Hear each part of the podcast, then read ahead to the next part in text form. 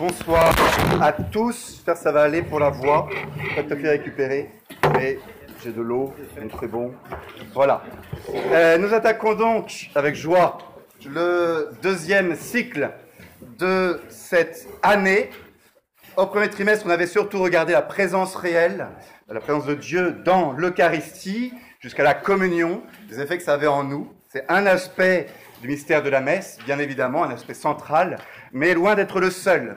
Et je voudrais cette, cette fois-ci, pour cette, euh, euh, ce trimestre-là, qu'on regarde euh, plus la messe sous le regard du sacrifice, un thème que j'aime bien, j'en ai déjà parlé beaucoup l'an dernier, mais je vais en parler encore cette année de manière un peu différente, je l'espère. Aujourd'hui, on va faire le topo un peu spéculatif, un peu intello, un peu compliqué peut-être, j'espère que ça va aller, euh, mais il est important. Et à partir de la fois prochaine, on se plongera directement dans le missel et euh, on essayera d'expliquer chacune des parties de la messe, euh, chacun des rites de la messe, des gestes que fait le prêtre ou que font les fidèles, pour essayer d'en comprendre le sens profond. Et je vais essayer de vous montrer que tout a un sens dans la messe et vous introduire peut-être par là dans une, un amour plus grand de la Sainte Messe. Pour ne vous cacher, moi-même, j'ai découvert beaucoup de choses ces dernières semaines en travaillant ce sujet, euh, des gestes que je faisais depuis des, années, en fait, oui, et dont je n'avais pas encore saisi totalement le sens. J'ai bien fait de continuer à les, à les faire, ces gestes d'ailleurs, même sans les comprendre. Et maintenant, je les comprends mieux, et je trouve que c'est pas mal, vraiment très très bien même, extraordinaire. Donc, euh, c'est ce qu'on va faire au deuxième trimestre. Ça va être du coup plus de la liturgie euh, mais de la théologie théologique. On va essayer de trouver le sens profond théologique des gestes et des rites que l'Église nous a euh, légués. Mais aujourd'hui, ce que je veux essayer de vous, de vous montrer de manière la plus précise possible, c'est le lien qu'il y a entre le Golgotha et l'autel, entre le sacrifice de la croix et euh, le sacrifice de la messe célébrée sur les autels chaque jour. Je ne résiste pas à l'envie de vous relire une citation de Julien Green, que je vous lis à chaque fois sans doute, mais qui est très expressive sur ce sujet. Julien Green est un penseur, il a écrit ce petit livre qui s'appelle Pamphlet contre les catholiques de France. C'est excellent, euh, où il se moque avec sagesse et profondeur des, euh, bah, de, de la froide oui, des, catholiques un peu bourgeois, un peu euh, extérieurs, qui ne vivent pas leur religion et qui la pratiquent mal ou pas du tout. Lui qui euh, voulait, avec tous ses penseurs du début du XXe siècle, essayer de, de redonner un sens profond à la pratique religieuse, voilà ce qu'il nous dit sur la messe, par exemple. Les personnes qui reviennent de la messe parlent et rient. Elles croient qu'elles n'ont rien vu d'extraordinaire. Elles ne, se, sont doutées de rien parce qu'elles n'ont pas pris le temps de voir. On dirait qu'elles viennent d'assister à quelque chose de simple et de naturel, et cette chose, si elle ne s'était produite qu'une seule fois, suffirait pourtant à ravir un monde passionné en extase. Elles reviennent du Golgotha, voilà ce que je vais essayer de vous dire, elles reviennent du Golgotha et elles parlent de température. Si on leur disait que Jean et Marie descendirent du calvaire en parlant de choses frivoles, elles diraient que c'est impossible. Cependant, elles-mêmes n'agissent pas autrement.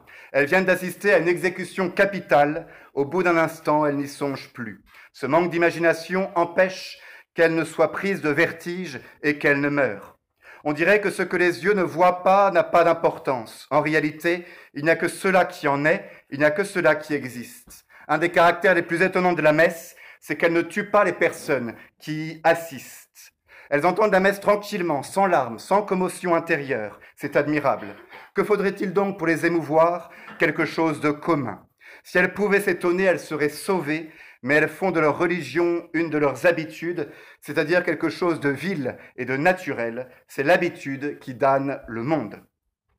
Voilà, c'est un très beau texte à, à reprendre de temps en temps, je crois, pour nous qui assistons à la messe régulièrement et pour nous, pour moi le premier qui la célèbre tous les jours, nous avons du mal, c'est réel, certain, à prendre conscience de tout ce que représente la messe, et notamment de cet aspect fondamental que quand nous sommes à la messe, nous sommes au Golgotha.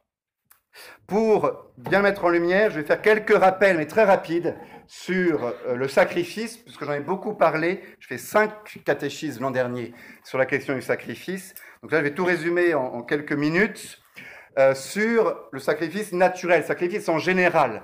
Dans toutes les religions, il y a eu offrande de sacrifice. Saint Thomas le constate, à toute époque et dans toutes les nations, il y a toujours eu offrande de sacrifice. Le sacrifice est un acte naturel de l'homme, un acte qui provient de la vertu de religion, cette vertu qui nous fait prendre conscience de la grandeur de Dieu, de l'excellence divine, de notre dépendance par rapport à lui. Et prenant conscience de tout cela, on se sent porté à exprimer la grandeur de Dieu, la gloire de Dieu et la dépendance de l'homme par rapport à Dieu par un sacrifice. Le sacrifice sera toujours l'offrande d'une chose sensible. Prenez les sacrifices de l'Ancien Testament où l'on tue des agneaux, des bœufs, des, des animaux pour les offrir à Dieu, pour manifester que l'être vient de Dieu et non pas de nous, pour manifester l'inanité de notre existence sans Dieu, pour manifester notre dépendance par rapport à Dieu. Un sacrifice donc n'est offert qu'à Dieu seul.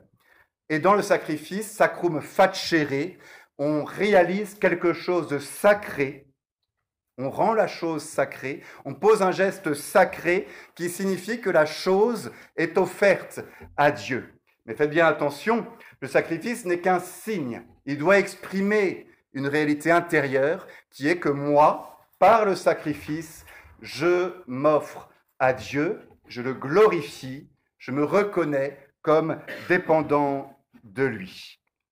Quel est le but fondamental du sacrifice en général? Il y en a deux. Le premier but du sacrifice, chrétien en tout cas dans, la théologie, c'est la gloire de Dieu.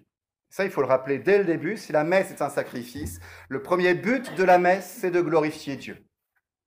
Il faut vraiment l'avoir en tête, à travers notamment pas mal de prières qui l'expriment, le Gloria par exemple, mais la messe elle-même est un sacrifice que le Christ offre à son Père pour le glorifier pour faire la gloire de Dieu. On avait pas mal parlé ça l'an dernier, je n'y reviens pas. Premier but, gloire de Dieu. Deuxième but du sacrifice, c'est la communion avec Dieu. On glorifie Dieu, on reconnaît qu'on dépend de lui, et en même temps, on veut s'unir à lui. Et ça donne les deux grands sacrifices de l'Ancien Testament, que sont le sacrifice d'Holocauste, où toute la victime est brûlée à l'honneur de Dieu, il n'en reste rien, et ensuite le sacrifice de communion, dans lequel on va communier à la victime, on va en manger une partie, montrant par là notre volonté de nous unir avec Dieu. On retrouve ces deux mouvements dans la messe, qui est d'abord un sacrifice à la gloire de Dieu, mais aussi un sacrifice dans lequel on cherche à s'unir à Dieu, et c'est en communion qu'on s'unit à Dieu dans le sacrifice de communion qu'est la Sainte Messe. D'ailleurs, l'hostie à laquelle on communie, ça s'appelle toujours une hostie. Hostie, ça veut dire victime. On s'unit à la victime pour communier avec Dieu.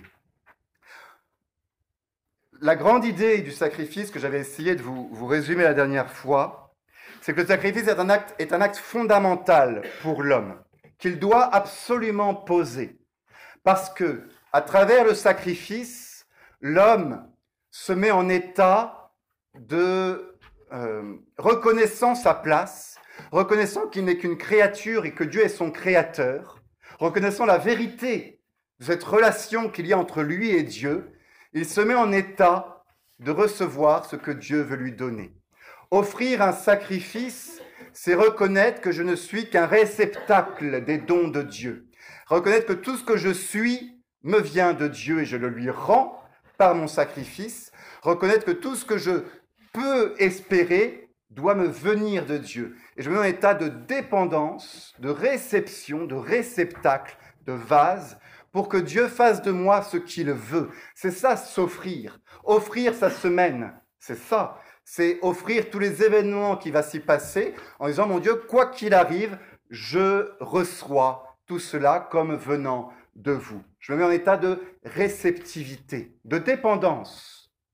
C'est fondamental. Or, qu'est-ce que Dieu veut me donner? Il veut me donner la grâce, il veut me donner son salut. Et donc, par le sacrifice, je me mets en état de recevoir le salut de Dieu. Le sacrifice est donc un acte fondamental de l'homme. C'est, si vous voulez, la réponse libre, le oui libre de l'homme à la proposition que Dieu lui fait. Adam et Ève devaient offrir un sacrifice à Dieu. Ils devaient poser ce oui face à ce que Dieu voulait leur donner. Dieu propose, et il est premier en cela, la grâce est première, mais il ne vous sauve pas tout seul. Il attend que vous vouliez bien recevoir votre salut de lui. Et c'est par le sacrifice que cela se fait. Par le sacrifice, je me mets à ma place, je m'ajuste à la réalité objective des choses, je suis un réceptacle, Dieu me donne tout, et je, si je veux être sauvé, je dois le recevoir du Seigneur. C'est, si vous voulez, le modèle du sacrifice parfait, c'est le fiat de la Vierge Marie, le oui, je suis la servante du Seigneur, qu'il me soit fait selon sa parole. Voilà l'attitude sacrificielle par excellence dans laquelle je me rends, je rends tout ce que je suis à Dieu, en disant, mon Dieu, mais je me laisse faire par vous, car tout ce que je suis, tout ce que j'ai, tout ce que je vais avoir, tout cela vous appartient. Et je vous le rends à travers un sacrifice sensible. Voilà l'idée de ce qu'est un sacrifice et donc son importance pour la vie et pour le salut euh, de l'homme. Euh, parce que pour que ça fonctionne, pour que euh, mon sacrifice puisse m'ouvrir au salut de Dieu, il faut qu'il soit vrai. Il faut que le geste que je pose quand j'offre une réalité à Dieu, quand Cain ou Abel offrent quelque chose à Dieu, quand l'Ancien Testament on offre un animal à Dieu, c'est un geste extérieur qui signifie quelque chose, c'est vrai, mais il faut que ça corresponde à l'attitude profonde de mon cœur. Si vous voulez, dans le sacrifice, il y a le sacrifice extérieur qui doit manifester le sacrifice intérieur, l'offrande de moi-même à Dieu. Et seul un sacrifice vrai peut être agréable à Dieu et peut donc fonctionner, ça veut dire faire le salut de l'homme. Et c'est là que le hic se présente, parce qu'il y a eu le péché. Or, le péché est l'exact opposé du sacrifice.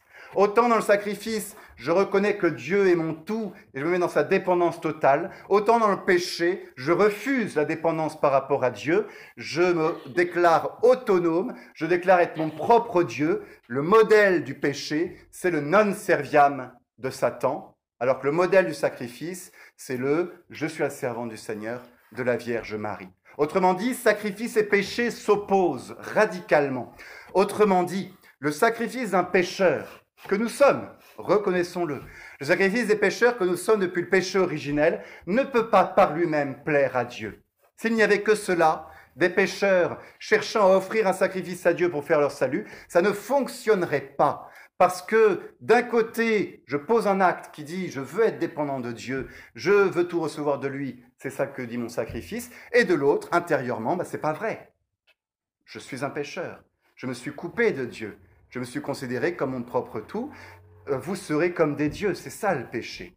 S'il n'y avait pas eu la croix, c'est ça qu'il faut, parce que comme on vit euh, dans l'ère de la rédemption, on a du mal à imaginer ça. Mais s'il n'y avait pas eu la croix du Christ, voilà l'état dans lequel on serait, nous les hommes, des pécheurs, devant offrir un sacrifice à Dieu pour être sauvés, mais n'arrivant pas à atteindre la vérité du sacrifice, parce qu'on ne peut pas changer nous-mêmes notre cœur. Si nous sommes mis dans l'état de péché, nous-mêmes, par nos propres forces, nous ne pouvons pas en sortir. C'est ça la damnation, réellement.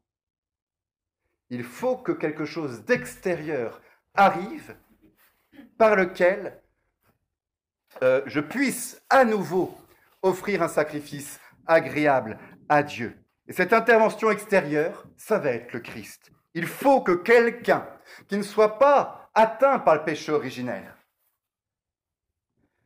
qu'il ne soit pas condamné à cet état de péché, puisse offrir un sacrifice qui est agréable à Dieu, vienne rompre en quelque sorte la malédiction dans laquelle l'homme s'est enfoncé lui-même et qui fait que son sacrifice n'est plus agréable à Dieu. Et c'est le Christ qui fait cela en offrant un sacrifice pour les péchés. C'est la mort du Christ en croix. il faut bien mesurer l'importance extraordinaire de ce sacrifice que le Christ accomplit pour nous, pour nous libérer du cercle vicieux dans lequel l'homme s'était mis. Le sacrifice du Christ est le moment qui domine toute l'histoire théologique de l'homme. La croix du Christ est la source unique de tout salut possible. Ça, il faut en être persuadé. Tout homme qui veut être sauvé, qui veut rejoindre Dieu et entrer dans une communion avec Dieu, doit passer par le sacrifice du Christ. Il y a plein de manières possibles, mais il n'y a pas d'autre chemin possible que le Christ et son sacrifice pour être sauvé. Il n'y a pas d'autre nom sur terre, dit Saint Paul, que celui du Christ par lequel nous puissions être sauvés. Alors ce sacrifice du Christ, il a été offert à un moment du temps. Le Christ, en mourant sur la croix, offre un sacrifice absolument agréable à Dieu. L'acte extérieur qu'il pose, sa mort, sanglante, est l'expression exacte de l'attitude intérieure qui est la sienne, d'offrande de tout lui-même à Dieu son Père. Le sacrifice est vrai. C'est le seul vrai sacrifice depuis le péché originel. Euh, il est parfait parce qu'il est offert par Dieu. Ce prêtre qui offre ce sacrifice, c'est Jésus. Il est parfait parce que ce qui est offert, c'est Dieu. La victime qui est offerte, c'est Jésus. Il est parfait parce que le moteur qui pousse Jésus à s'offrir, c'est son amour infini, c'est sa charité infinie qui rend son sacrifice absolument parfait. Donc la mort de Jésus est un véritable sacrifice et c'est le seul sacrifice parfait, agréable à Dieu, pris en lui-même, depuis le péché originel et jusqu'à la fin des temps. Le sacrifice du Christ. Il n'y a rien de plus grand dans le monde, disait Bossuet, que Jésus-Christ. Il n'y a rien de plus grand Jésus-Christ que son sacrifice. Il n'y a rien de plus grand dans son sacrifice que son dernier soupir. Tout dans notre foi aboutit à ce moment précis de la mort de Jésus. Tout s'y achève, tout en dérive. C'est pour cela qu'il est venu au monde, pour mourir sur la croix, pour offrir un sacrifice. Sur la croix, le grand prêtre universel, le seul vrai prêtre qu'est Jésus, nouvel Adam à la tête de toute la race humaine, rend à son Père l'hommage de son culte, le culte parfait, en s'immolant dans la liturgie sanglante de la passion qui sauve l'humanité. Voilà l'heure de Jésus, cette heure qui le presse tant, le pôle vers lequel tendent toutes les aspirations de son âme. C'est bien là, depuis le péché originel, le seul sacrifice absolu qui ne dépend d'aucun autre. C'est bien là le seul sacrifice agréable. Et dès lors, et ça il faut bien se le mettre en tête, il ne peut, depuis le péché originel, il ne peut y avoir de culte agréable à Dieu que par le Christ, avec le Christ et dans le Christ. C'est ce qu'on dit dans la messe. Par lui, avec lui et en lui, tout honneur et toute gloire pour les siècles des siècles. Amen. N'espérez pas pouvoir offrir un culte agréable à Dieu sans passer par le sacrifice du Christ. Et cela est vrai pour tout temps. On a du mal à imaginer parce que on voit l'histoire d'une manière chronologique, mais en réalité, si les sacrifices de l'Ancien Testament sont agréables à Dieu, c'est uniquement parce qu'ils sont reliés d'une manière plus ou moins mystérieuse par la foi dans le Christ à venir et dans le Messie à venir.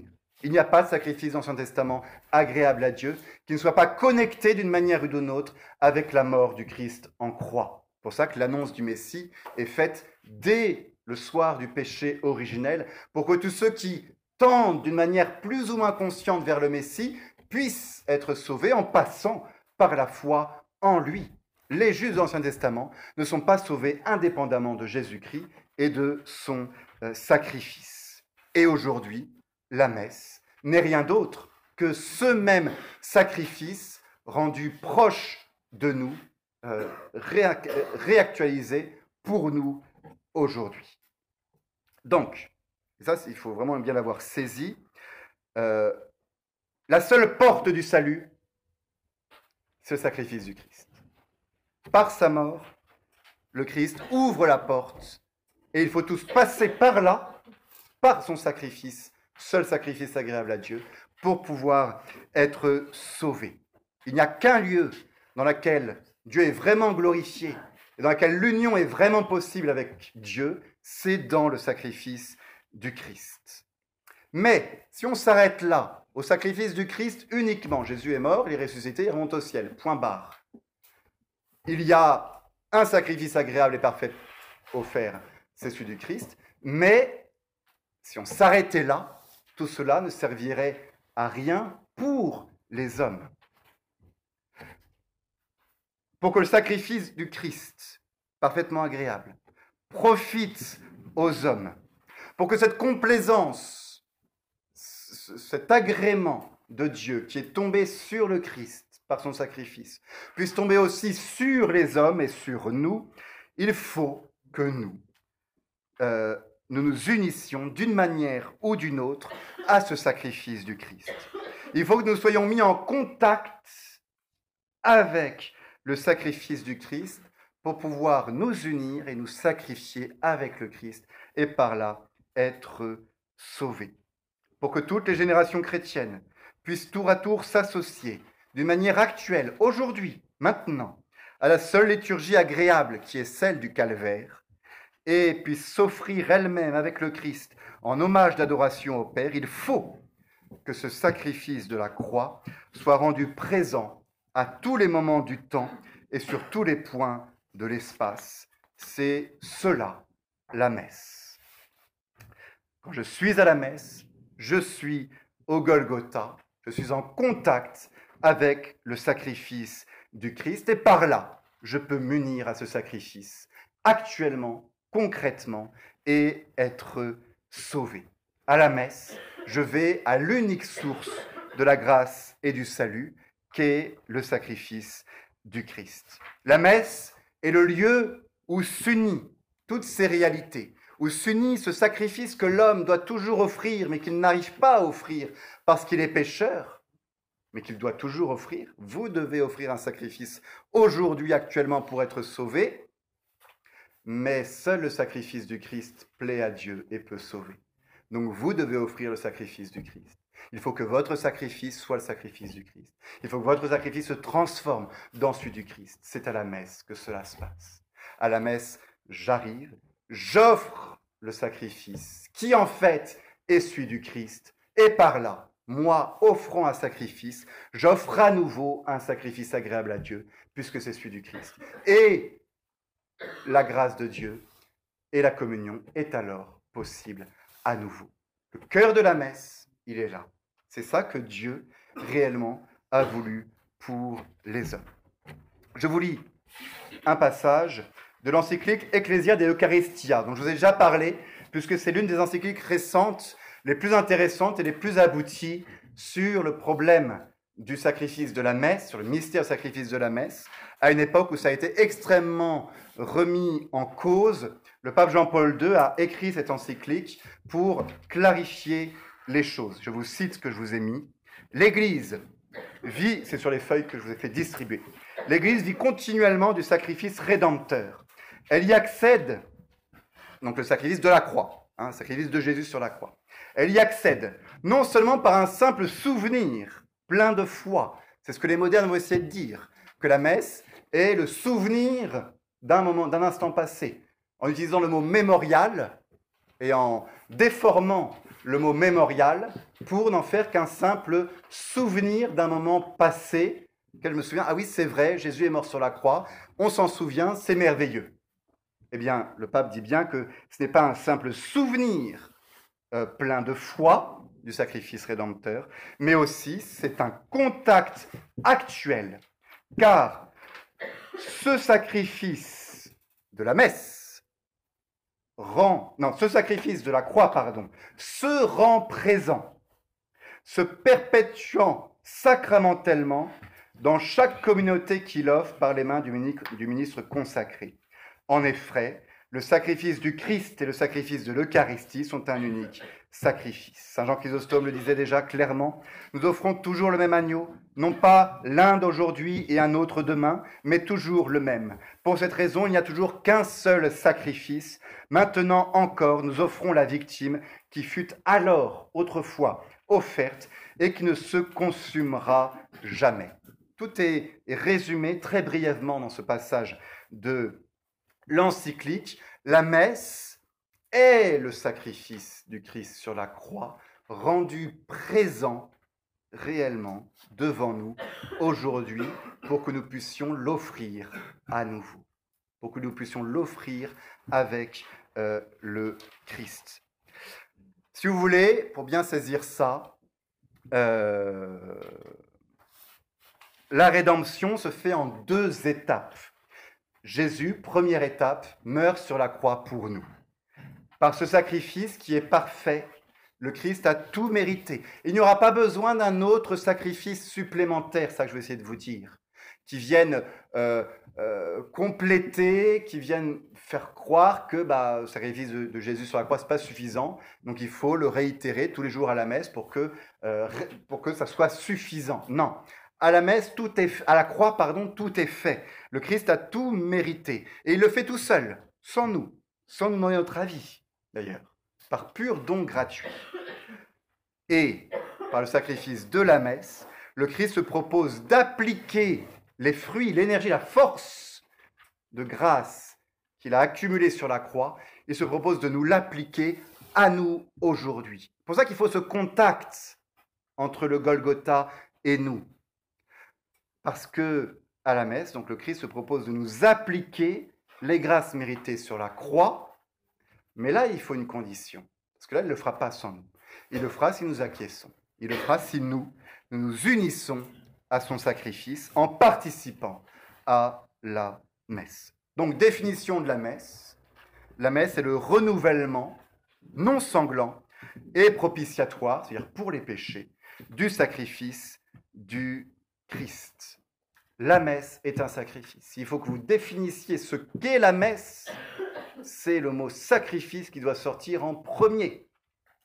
Et tous les autres mots en dépendent. On a déjà parlé, je crois déjà. C'est un repas. Certes, c'est un repas, mais c'est un repas sacrificiel. On communie à la victime du sacrifice, par exemple. Euh, voilà. C'est d'ailleurs pourquoi, dans la liturgie, la croix est au centre de, euh, de la messe. Il y a des croix partout. La croix est obligatoire sur l'autel.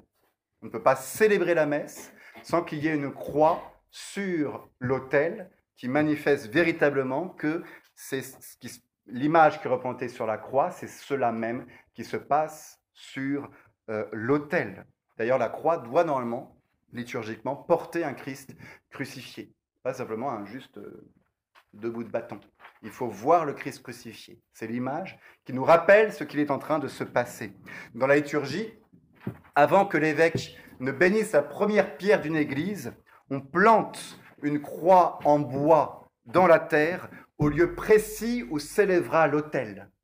Rappelant que parce qu'on a décidé que l'église serait là, eh bien, il y a un lieu précis dans l'église qui sera un nouveau Golgotha. Et donc, on y met une croix plantée en terre pour bien le symboliser. Quand on fait les encensements à la messe, ce n'est pas le tabernacle qu'on encense, c'est la croix d'autel. Euh, la croix, elle est au-dessus du clocher. L'église, elle est souvent traditionnellement en forme de croix. Il y a cinq croix inscrites sur l'autel en pierre, rappelant les cinq blessures, les cinq plaies du Christ. La croix est sur euh, l'amicte, le manipule, l'étole, la chasuble du prêtre. La croix est sur le corporal, la pâle, le voile de calice, la bourse. La croix est imprimée sur les hosties, généralement, pas obligatoirement, mais généralement. La croix est sur la patène, elle est sur le pied du calice, elle est sur la couverture du missel, elle est toujours à la première page du canon. Quand le prêtre ouvre et commence le canon de la messe, en face des premiers mots, Tour, il y a la croix du Christ, qui lui rappelle que c'est ça qui est en train de se passer. Le prêtre fait 50 signes de croix dans la messe traditionnelle. Pendant la messe basse, il en fait 60 pendant la messe solennelle. Tous ces gestes, toutes ces attitudes ont la même signification, nous rappeler que ce qui se passe à la messe, c'est le sacrifice du Christ. C'est ça le cœur. Voilà, j'espère que vous l'avez compris. Euh, Concile de Trente, on rentre dans les choses compliquées maintenant. Alors, le Concile de Trente, session 22, je vous ai mis le texte euh, qu'on va essayer de commenter. Lors de la dernière scène, la nuit où il fut livré, le Christ voulut laisser à l'Église, son épouse bien-aimée, un sacrifice qui soit visible, comme l'exige la nature humaine. c'est une très belle assertion. Le Concile rappelle que nous avons besoin d'un sacrifice. La nature humaine exige qu'on ait un sacrifice. Si dans votre vie, il n'y a pas de sacrifice, eh ben, il y a un gros problème. Vous avez de la chance, vous avez la messe. Mais une religion sans sacrifice, ça ne va pas. La nature humaine demande qu'il y ait un sacrifice. Et le Christ a voulu nous léguer un sacrifice. Par là serait représenté le sacrifice sanglant qui devait s'accomplir une fois pour toutes sur la croix. Le souvenir en demeurerait jusqu'à la fin du monde. Et la vertu salutaire, la force, l'énergie, le potentiel de grâce de la croix serait appliquée aux hommes à la rémission de ces péchés que nous commettons chaque jour. Sacrifice propitiatoire. Dans ce divin sacrifice qui s'accomplit à la messe. Donc la messe n'est pas simplement le souvenir d'un sacrifice, c'est un sacrifice. Ce même Christ est contenu et immolé. Dans la messe, le Christ est immolé. De manière non sanglante. Lui qui s'est offert une fois pour toutes de manière sanglante sur l'autel de la croix. Donc à la croix, il y a une immolation sanglante, on voit bien ce que c'est, c'est la mort de Jésus. À la messe, il y a une immolation non sanglante. C'est quoi? On va essayer de le repérer. C'est en effet une seule et même victime. C'est le même qui, s'offrant maintenant par le ministère des prêtres, s'est offert alors lui-même sur la croix. La manière seule d'offrir est différente. Euh, voilà la doctrine de l'Église. C'est bien. Maintenant, essayons de l'expliquer théologiquement. Il faut éviter deux erreurs. Première erreur, penser que la messe n'est pas un sacrifice, mais simplement un souvenir, un mémorial, au sens de simple souvenir du sacrifice du Christ sur la croix. C'est l'erreur des protestants. C'est l'erreur de Luther, qui nous dit dans De l'abus de la messe, écrit en 1520, Luther, le Christ est offert lui-même une fois, il ne veut plus être offert par aucun autre. Il veut juste qu'on fasse mémoire de son sacrifice. Pourquoi appelez-vous la mémoire du sacrifice un sacrifice Voilà les questions et l'hérésie que Luther a lancée en 1520 et qui a été vigoureusement condamnée par le Concile de Trente. Pour ça, le Concile de Trente s'est réuni pour rappeler que non, la messe n'est pas qu'un souvenir, c'est un vrai sacrifice au sens propre. Cette erreur revient aujourd'hui, il faut bien le manifester, j'en parlerai vers la fin, euh, à travers les thèmes de mémorial euh, mal expliqués, où la messe n'est plus que le souvenir lui-même euh, du sacrifice du Christ. L'autre erreur serait de penser que la messe est un autre sacrifice, un nouveau sacrifice distinct et différent du sacrifice de la croix, avec une force propre. Ce serait une erreur grave. Ce serait penser que le sacrifice du Christ n'est pas parfait, qu'il doit être complété. Le Concile de Trente s'y oppose très fermement également, en disant que ce n'est pas un nouveau sacrifice, mais la réactualisation du sacrifice de la croix. Alors voilà la théorie, voilà la doctrine. Mais derrière, il y a un grand mystère. Euh, et à partir de là, on s'est arraché les cheveux pour essayer de savoir comment la messe pouvait être un vrai sacrifice, sans faire doublon, sans être un deuxième sacrifice sans qu'il y ait deux sacrifices, celui de la croix et celui de la messe. Qu'est-ce qui, dans la messe, dans le rite de la messe, fait que la messe est un sacrifice véritable, avec donc une certaine immolation Il faut une immolation pour qu'il y ait sacrifice, sans être pour autant un autre sacrifice que celui de la croix. Alors on a cherché dans le rite de la messe où se trouvait l'immolation euh, de la messe pour dire que quand je vais à la messe, j'assiste à un sacrifice. Certains ont pensé que euh, dans la consécration elle-même, comme le corps de Jésus se trouve euh, abaissé, euh, minimisé, réduit, privé de certaines facultés, le corps de Jésus dans l'hostie ne peut pas parler, ne peut pas se déplacer. Vous voyez, il est, il est... Et certains ont dit, bah voilà, ça c'est l'état de sacrifice dans lequel Jésus se met euh, à la messe, une sorte de renoncement, d'anéantissement pour nous. Voilà le sacrifice de la messe. Et ça donnait beaucoup de thèmes du 19e où Jésus est un peu euh, prisonnier du tabernacle, vous voyez Il ne peut pas en sortir. C'est là qu'il se fait tout petit, c'est son sacrifice. C'est faux. C'est faux. Euh, je pense que c'est faux, ça n'a pas été condamné, mais je pense que c'est faux. Pourquoi? Parce qu'on l'a bien dit, Jésus dans l'hostie, il est glorieux. Jésus dans l'hostie, il est vivant, il est tout-puissant, il est éternel, il est Dieu. D'accord? Et Jésus, à la messe, euh, là, le grand risque de cette théorie, c'est de faire deux sacrifices différents. À la messe, Jésus, il meurt, premier sacrifice. À, non, sur la croix, Jésus, il meurt, premier sacrifice. À la messe, il se fait tout petit dans l'hostile, se rétrécit, deuxième sacrifice. C'est pas le même que le premier. C'est pas le même acte qui est posé. C'est autre chose. Et donc là, la grande difficulté, c'est que ça peut faire deux sacrifices, c'est pas bon. D'autres ont dit que c'était dans la communion. Comme on communie, Jésus, en fait, la victime est détruite dans la communion. C'est vrai, la victime, elle est détruite dans la communion. Donc c'est là le sacrifice euh, de la messe. C'est faux aussi. Euh, parce que Jésus, la victime Jésus, n'est pas réellement détruit ou abîmé dans la communion, c'est les saintes espèces qui le sont. D'autres enfin ont dit que euh, dans la transubstantiation, comme le pain est détruit et converti en corps du Christ, il y a bah, sacrifice. Oui, d'accord, mais dans ce cas-là, c'est le sacrifice du pain. Euh, on n'a plus la même victime. Donc ça ne marche pas non plus. Le problème de ces théories-là, c'est qu'ils veulent absolument voir un sacrifice dans la messe, une immolation dans la messe, ce qui est bien, mais c'est pas la même chose qu'à la croix. Et donc là, le grand sens, c'est de distendre les deux et de faire du rite de la messe une sorte de nouveau rite par rapport au rite de la croix. Un nouveau rite, une nouvelle immolation qui n'a peu de choses à voir avec l'immolation qu'il y avait au moment de la croix. Si on va aller plus loin, la clé, c'est que euh, euh, il faut l'acte de la croix et l'acte de la messe, il faut que ce soit un seul et même acte, un unique acte. Alors c'est difficile parce qu'il y a 2000 ans entre les deux quand même.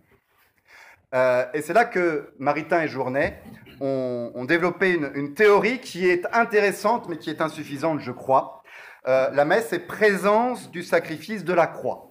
C'est un peu l'idée que j'essaye de vous, de vous faire rentrer. La manière dont ils le font est, un peu discutable. Pour Maritain et Journet, que se passe-t-il au moment de la messe? En fait, plutôt, pour Maritain et Journet, le, moment du Golgotha, l'an 33 après, après Jésus-Christ, est un moment qui est passé pour nous. D'accord? C'est fini. Sauf que euh, il est éternellement présent dans l'éternité divine. C'est intelligent, c'est vrai. Hein. Tous les instants du temps sont présents, sont au présent en Dieu. Et donc, il y aurait à la messe une sorte de miracle temporel, pourquoi pas, durant lequel, euh, à chaque fois qu'une messe est célébrée, euh, le temps que vous avez là s'arrête en quelque sorte, et on est projeté dans l'éternité divine dans laquelle euh, le Golgotha est au présent. Et donc, c'est intéressant, je ne dis pas que c'est faux, hein. euh, il y a quelque chose de cet ordre-là. Il y a quelque chose de cet ordre-là. Euh, mais c'est une théorie, ça veut dire qu'il y a peu d'éléments, elle est discutable au niveau métaphysique, parce que deux éléments, deux, moments temporels qui coïncident exactement, ça semble un, peu difficile quand même pour nous, pour nous. Pour Dieu, oui, mais pour nous, comment vous voulez que nous, nous soyons présents à un autre instant de euh, sorte de retour dans le futur euh, qui pose des, vrais problèmes métaphysiques, c'est discuté, voilà, c'est discuté. Euh, et donc oui, que pour Maritain, à la messe, on est projeté dans le passé, en quelque sorte, par l'éternité divine, dans laquelle tous les moments du temps sont présents en même temps le truc, c'est, en tout cas, ça ne suffit pas pour dire que la messe est un sacrifice. C'est pas parce qu'on est présent au Golgotha, parce qu'on est rendu présent, pas parce que la messe est une présence de la croix, qu'elle est nécessairement la croix. Deux personnes qui sont présentes au même moment peuvent poser des actes différents. Donc la présence, c'est un thème très intéressant, mais pour expliquer que la messe et la croix, c'est la même chose, ça ne suffit pas, malheureusement.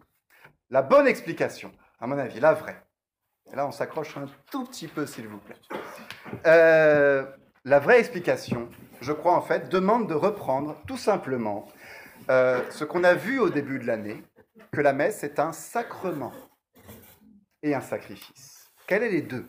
Et généralement, quand on se met à étudier le sacrifice, on oublie que c'est aussi un sacrement. Et on oublie ce qu'est un sacrement. Alors que le sacrement, l'idée de sacrement, est la réponse à notre problème. La messe est un sacrifice sacramentel. Et l'immolation est une immolation sacramentelle. Voyons comment et pourquoi. Un sacrement, on avait dit, c'est un signe, une réalité extérieure sensible, qui fait deux choses. Un signe, donc ça signifie une réalité, ça rappelle une réalité, par exemple.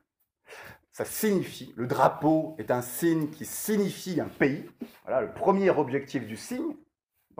Mais le sacrement est un signe particulier qui ne fait pas que signifier, qui réalise ce qu'il signifie. Ça, vous le savez, euh, le sacrement, c'est ça. L'eau du baptême signifie la grâce qui coule sur l'âme. Ça exprime, ça, on se rappelle, ça veut dire quelque chose, mais c'est pas simplement ça. L'eau du baptême est un signe qui réalise.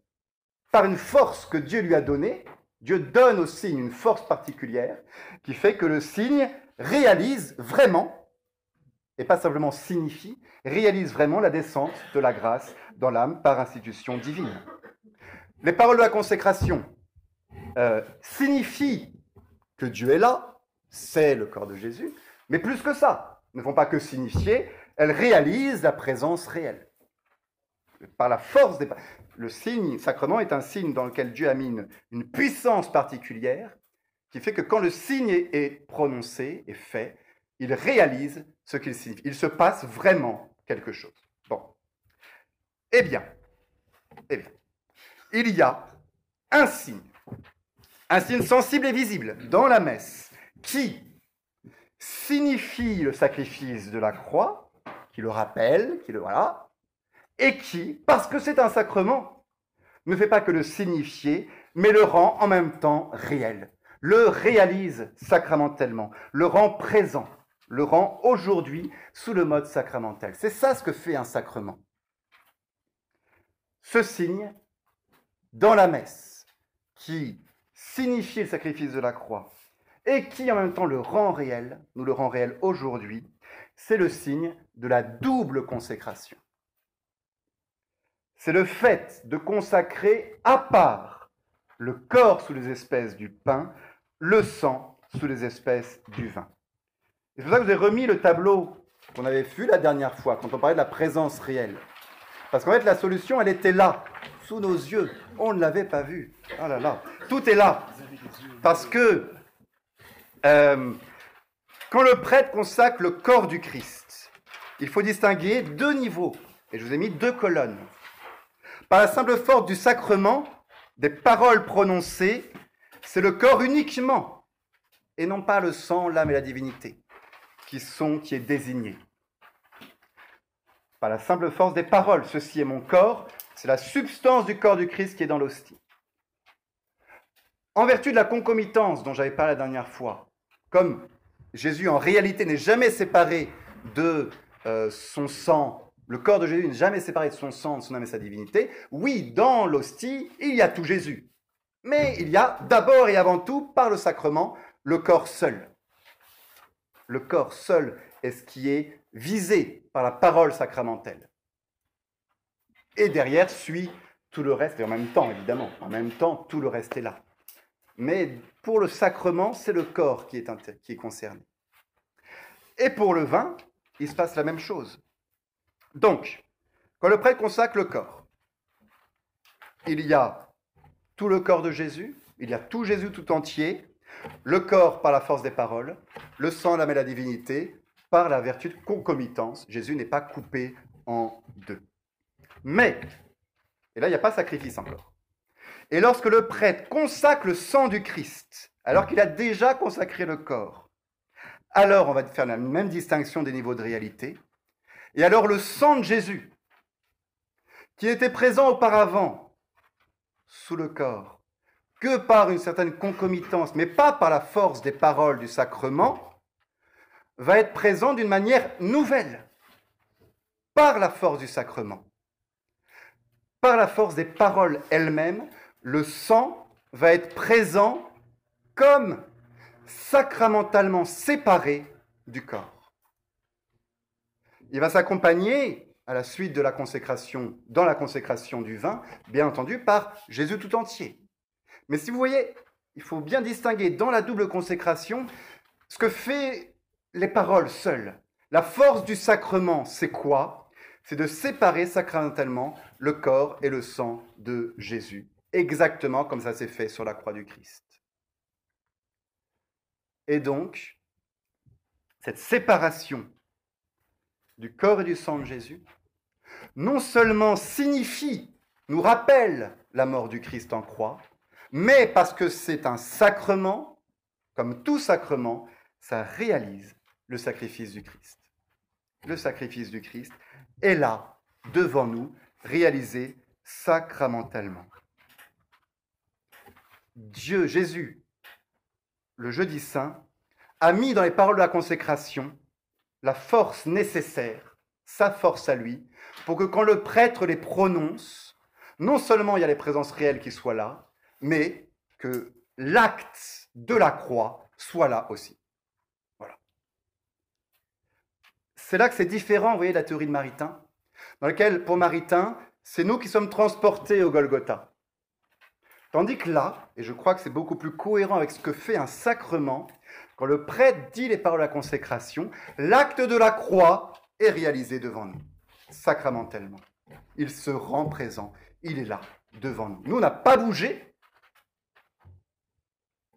mais dans notre temporalité, l'acte de la croix, sacramentellement, est rendu présent, est renouvelé, et réactualisé par cette séparation sacramentelle du corps et du sang, qui n'a de sens que parce que le Christ, autrefois, a vraiment euh, séparé son corps et son sang, a versé son sang pour nous. Voilà ce qui est resignifié et donc réactualisé réellement sur l'autel parce qu'on est dans un sacrement. Voilà. Euh, et c'est là que, vous voyez, ça, rejoint le thème de toute l'année. Je vous disais, au contact de Dieu. Le sacrement nous, met au contact des choses euh, de Dieu. Dans le premier trimestre, on se disait, l'Eucharistie nous met, par le sacrement de la présence réelle, en contact avec la personne de Jésus réellement présente devant nous. Il n'y a pas deux Jésus. Il n'y a pas le Jésus au ciel et le Jésus dans l'hostie. Vous êtes bien conscient de ça. Mais il y a Jésus présent naturellement, physiquement au ciel, est présent réellement, mais sacramentellement, dans l'hostie. C'est ça ce que fait un sacrement. Ce même Jésus, ça c'était la présence réelle qu'on avait vue. Eh bien, il se passe exactement la même chose avec l'acte de la croix. Le sacrifice de la messe nous met en contact avec l'acte du sacrifice de la croix. Et de même, il n'y a pas deux sacrifices le sacrifice de la croix et le sacrifice de la messe, mais il y a un seul sacrifice. C'est le sacrifice réalisé historiquement sur la croix et rendu présent, ce même sacrifice rendu présent sacramentellement par l'immolation sacramentelle sur l'autel. Voilà. Ce que je vous dis, je ne suis pas le seul à le dire, Pie XII le dit également de manière très forte dans l'encyclique Mediator Dei. Je vous lis juste les deux petits tirets que j'ai mis. Sur la croix, en effet, euh, il, offrit à Dieu tout lui-même et ses douleurs, et l'émulation de la victime fut réalisée par une mort sanglante subie, librement. Sur l'autel, au contraire, à cause de l'état glorieux de sa nature humaine, la mort n'a plus d'emprise sur lui. Il ne va pas mourir à nouveau. Et par conséquent, par conséquent l'effusion de sang n'est plus possible. Mais la divine sagesse a trouvé un moyen admirable de rendre manifeste le sacrifice de notre Rédempteur par des signes extérieurs, sacrements, signes, symboles de mort. En effet, par le moyen de la transubstantiation du pain au corps et du vin au sang du Christ, son corps se trouve réellement présent, de même que son sang et les espèces eucharistiques sous lesquelles il se trouve symbolisent, au sens fort de sacrement, la séparation violente du corps et du sang. Ainsi, la manifestation de sa mort réelle sur le calvaire est renouvelée dans tout sacrifice de l'autel, car la séparation des symboles signifie et montre que Jésus-Christ est en état de victime. Voilà. C'est d'ailleurs pourquoi il faut absolument la double consécration pour qu'il y ait sacrifice. Si vous consacrez que l'hostie, il y a présence réelle, il n'y a pas euh, sacrifice.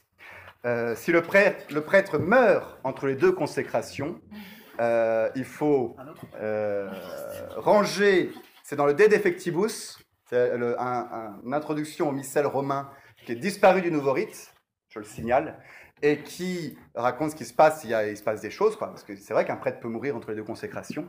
On range l'hostie sainte dans le tabernacle, et il faut qu'un prêtre vienne terminer la messe. Et il reprend à partir de là où le prêtre est mort. Voilà. Euh, et il faut qu'il achève la deuxième consécration. Si le prêtre se rend compte euh, vers, la le milieu ou la fin de la messe que c'est bien du pain, donc c'est bien Jésus, mais quand on mange ce c'est pas du vin, donc c'est pas le sang du Christ, il n'y a pas, et qu'il a tout communié, par exemple, se rend compte quand il communie, il n'a pas célébré le sacrifice de la messe. Parce qu'il n'y a pas eu à un moment, sur l'autel, corps et sang séparés. Le signe, il faut qu'il soit là. C'est très expressif. Quand je célèbre la messe, j'ai devant moi, sacramentellement, le corps de Jésus qui est là et le sang qui est séparé, distingué. Et ça me rappelle et ça signe et ça réalise la séparation véritable qu'il y a eu euh, sur la croix entre le corps et le sang. Il faut que le signe soit là pour signifier et réaliser le sacrifice euh, du Christ. C'est d'ailleurs pourquoi, et là je crois que je, vais critiquer, hein, mais il faut, euh, c'est pourquoi dans la liturgie ancienne, quand on consacre le corps, on dit simplement ceci est mon corps, point barre, et ce n'est que quand on consacre le vin que l'on dit ceci est mon sang, euh, sang de l'alliance nouvelle et éternelle, qui sera versé pour, versé pour vous. On exprime cette idée, on complète, la phrase est plus longue, parce qu'il se passe plus de choses à la deuxième consécration qu'à la première. À la première consécration, le sacrifice n'est pas là. À la deuxième, il l'est. Et donc je crois que je, ne comprends pas pourquoi est-ce qu'on a mis euh, dans le nouveau rite euh, ceci est mon corps livré pour vous.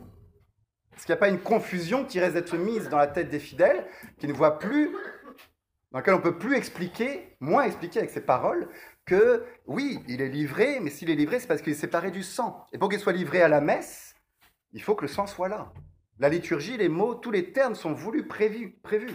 Et on avait prévu ces deux formules pour bien exprimer cette distinction et l'importance de la consécration du sang pour le sacrifice. Voilà. Euh, c'est ainsi vraiment que la messe peut atteindre son effet, puisque le Golgotha vient jusqu'à moi. C'est le Golgotha qui vient jusqu'à moi à la messe. Je vais pouvoir m'unir à présent au Golgotha, à cette offrande parfaite du Christ qui est là, devant moi. Je suis en contact avec le Golgotha pour me sacrifier avec lui. C'est pourquoi, et je termine là-dessus, vous comprenez que je suis euh, l'un des points qui me gêne le plus dans euh, la théologie moderne et qui, je crois, euh, a rejailli dans le rite de la nouvelle messe, malheureusement, c'est une diminution de cet aspect sacrificiel de la messe. L'idée, elle vient des années 45, elle vient du protestantisme déjà, mais elle revient en force après-guerre sous l'influence protestante d'ailleurs, dans lequel les théologiens veulent faire disparaître l'idée d'un sacrifice de la religion chrétienne. Pourquoi? Parce que le sacrifice exprime une idée doloriste, de souffrance. Et ça, c'est une vision euh, qui n'est pas juste de la foi chrétienne. On n'est pas là pour souffrir. Vraiment des thèmes dans lesquels tout ce qui était euh, souffrance, pénitence, mortification a été considéré comme des déformations du Moyen Âge et non pas comme le cœur du christianisme. Et donc, la mort de Jésus sur la croix, bah, ça embête beaucoup ces gens-là. Parce que Jésus, il est mort d'une manière douloureuse. Pour, pour qu'on puisse s'unir par nos douleurs aussi à ce sacrifice. La douleur, la souffrance, fait partie de la vie humaine. Le sacrifice fait partie de la vie humaine. La première idée, c'était ça. On a un monde de béni oui après la guerre. On, ne souffre plus. Le christianisme, c'est la joie, c'est l'enthousiasme, c'est tout ça. Tout est merveilleux. Et qu'est-ce qu'on fait de la... Dans, ces, querelles-là, il y avait un dominicain qui avait sorti. Mais qu'est-ce qu'on fait de la vieille dame qui souffre, elle, vraiment? Tandis que vous êtes, vous, dans vos bouquins, à essayer d'imaginer une sorte de monde idéal, de lendemain enchanteur, où la souffrance n'est plus là. Il y a des gens qui souffrent vraiment. Et le Christ, il est mort sur la croix pour eux, pour que leur souffrance, ils puissent les unir à la messe, pour qu'elle ait du sens leur souffrance. Donc ça, c'est thème anti-doloriste. Ah, il y a peut-être eu des exagérations, mais faire disparaître tout ça, je pense c'est très mauvais. Deuxième euh, grande attaque, c'était que le sacrifice ou le sacré, c'est des idées païennes. Il y a ça dans les religions païennes. Et du coup, la grande théorie qu'il y a eu dans les années 50-60, c'est que le christianisme doit se libérer des influences païennes qui sont restées dans l'Ancien Testament, mais dans le Christ nous libère totalement. L'idée de sacré, l'idée de transcendance, l'idée d'un Dieu qu'on doit adorer, l'idée qu'un Dieu qu'on doit glorifier, tout ça, c'est des trucs de païens, des trucs de, gens qui ont peur de Dieu, qui sont là dans la terreur de lui, en même temps l'attirance. Et, tout ça, mais non, parce que Dieu s'est fait proche. Dieu est comme nous, Dieu est un ami, Dieu Dieu se, donne à nous, c'est pas nous qui nous donnons à Dieu. Ça, c'est des trucs qui sont écrits texto dans des livres de théologie des années 60 et des années 2010. La messe sans sacré, sans secret, d'un professeur euh, de la Cato qui s'appelle Be, monsieur, monsieur Besançon, 2010, euh, c'est il faut absolument supprimer toute idée de sacré dans euh, le rite et dans la religion. Parce que c'est une idée païenne. Jésus est comme nous. Et derrière, thème de proximité. Vous voyez, c'est excessif et c'est faux. Voilà. Et puis l'autre idée qui, était en, cours, c'est se rapprocher des protestants.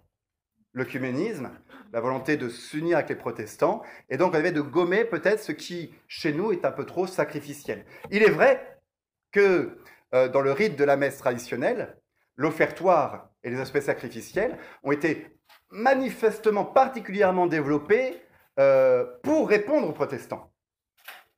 Pour répondre aux protestants. Mais c'était bien. C'était bien. Peut-être que ce n'était pas assez clair avant pour qu'il puisse y avoir une hérésie protestante. Et donc l'Église a dit, il faut bien montrer que c'est un sacrifice. Donc elle l'a fait. Maintenant on dit, ouais, avec les protestants, ça s'est apaisé. Donc il faut peut-être revenir à un rite en reprenant des choses anciennes dans lesquelles euh, il n'y avait pas tant d'insistance sur le sacrifice, parce que finalement, ça nous permettra de faire une unité autour de cela. Euh, ces idées sont réelles, elles ont été véhiculées, enseignées, et je crois que ces forces ont été à l'œuvre dans euh, la réforme de la messe. Il y a eu volontairement, c'est dans les, bouquins, hein, qui étudient le concile et les réformes qui ont suivi pour la messe, volontairement une idée d'enlever une grande partie de l'offertoire pour pas que ça fasse trop sacrificiel. Volontairement c'est, et je, le signale, on, parlera, on verra texte par texte, mais c'est euh, Paul VI qui, euh, voyant le problème, a imposé que demeure dans le nouveau rite le orate fratres, qui devait disparaître. Il avait, ils avaient eu leur, sa tête à l'orate fratres. Priez mes frères pour que ce sacrifice, mon sacrifice qui est le vôtre, euh, voilà, et nous nous unissons, et euh, dedans il y a à la gloire de Dieu et pour le salut des âmes. C'est le résumé en fait de ce qu'est un sacrifice, de ce qu'est la messe, mais tout est condensé là et c'est dit par les fidèles. Il devait être supprimé. Dans les canons, c'était fait. Paul VI force et étonnement de tous les pères, au moment où le, où le missel 169, ah, il y a fratres. Zut Vraiment, zut il y, a des, liturgistes dans les années 80 qui disent Orate Fratres est une verrue dans la messe. Je, peux vous donner les noms. Hein. Une verrue dans la messe. Donc du coup, qu'est-ce qu'on va faire? On va le traduire différemment. Et on va pas le traduire comme c'est. On va donner une traduction raccourcie, comme celle que vous connaissez tous, qui ne correspond pas à la vraie traduction latine, qui, revient d'ailleurs, je crois, là, ça fait des années qu'on essaye de remettre la vraie traduction d'Orate Fratres, et je crois que c'est bientôt. Voilà. Mais volontairement, on s'est dit, zut, je vous assure, hein, zut, on n'a pas réussi à faire passer autant d'idées qu'on voulait pour détruire le sacrifice dans la messe, donc on va passer par les traductions. Offerimus, on va pas le, traduire par offrir, on va le traduire par présenter. Je, c'est texto. Je n'invente rien. Offerimus, c'est dans le missel en latin. C'est un reliquat qui a été sauvé de, l'offertoire de l'ancienne messe. Et il est traduit par nous vous présentons. Vous voyez toute la différence entre présenter quelque chose et faire un sacrifice. Plus on s'éloigne de ça, mieux c'était pour euh, ces liturges et théologiens de mauvais aloi. Et donc nous, il faut que nous soyons convaincus que euh, l'un des points les plus importants de la messe, c'est qu'elle est un sacrifice. Il faut remettre ça au cœur. C'est pas simplement par un attachement à la messe traditionnelle, même si évidemment ça l'est pour moi. C'est d'abord et avant tout parce que je crois que c'est ça la doctrine catholique et le plan de Dieu pour nous sauver, c'est de nous présenter le sacrifice du Golgotha tous les jours dans nos églises pour qu'on s'y unisse. Voilà, merci beaucoup. Au nom du Père et du Fils et du Saint-Esprit, ainsi soit-il. Gloire soit au Père, au Fils et au Saint-Esprit, comme il est au commencement, maintenant et toujours, dans tous les siècles des siècles, ainsi soit-il. Au nom du Père et du Fils et du Saint-Esprit, ainsi soit-il.